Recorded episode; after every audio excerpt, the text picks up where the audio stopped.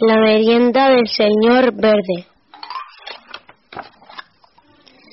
Oh, es tarde, verdaderamente, verdaderamente tarde. Espero que los otros no hayan llegado todavía. Pero solo estaba el señor Púrpura. El señor Azul y el señor Pardo aparecieron algo después. El último en presentarse fue el señor Negro. Solo faltaba el señor Verde. ¿Dónde se habría metido? Aquella invitación era inusual. No me, no me ven, señores. Estaba esperando y ahora pasen a mi casa, por favor. El señor Verde les los guió hasta el salón. Los he eh, invocado porque quiero que vean algo muy intrigante. Tal vez haga falta su colaboración, les dijo. El señor Verde acompañó a sus invitados a través de las cortinas de un largo pasillo. Estaba muy oscuro y todos encendieron sus linternas excepto el señor negro.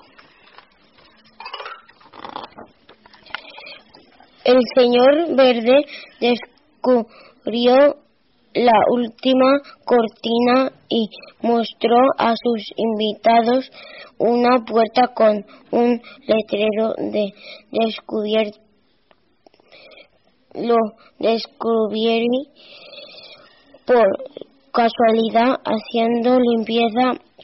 Afortunadamente está escrito en latino, así que todos podemos leerlo. El letrero decía. Aviso a los señores colores si atreverán a descubrir el verde, el verdadero color de las cosas. Crucen la puerta y lo verán, pero re,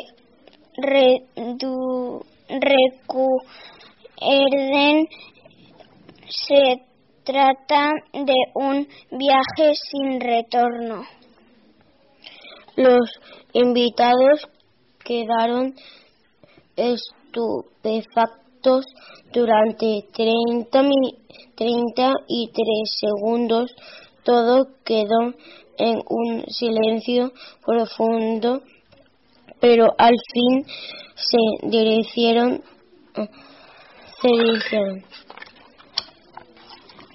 Adelante, adelante. Adelante. Adelante. Adelante. Adelante. Adelante. Adelante. Al otro lado de la puerta los deslumbró una luz desconocida. No era verde ni azul, tampoco era amarilla, ni púrpura, ni barda y, por supuesto, tampoco era negra.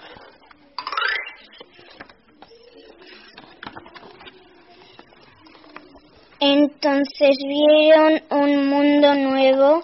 Ninguno de ellos había imaginado jamás un mundo multicolor.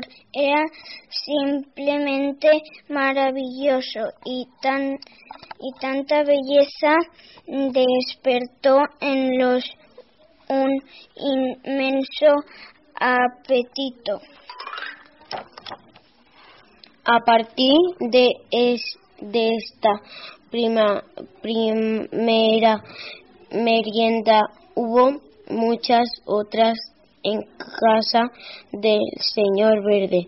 Durante los encuentros conversaban animadamente mientras consumían importantes cantidades de mermelada de diferentes sabores y colores.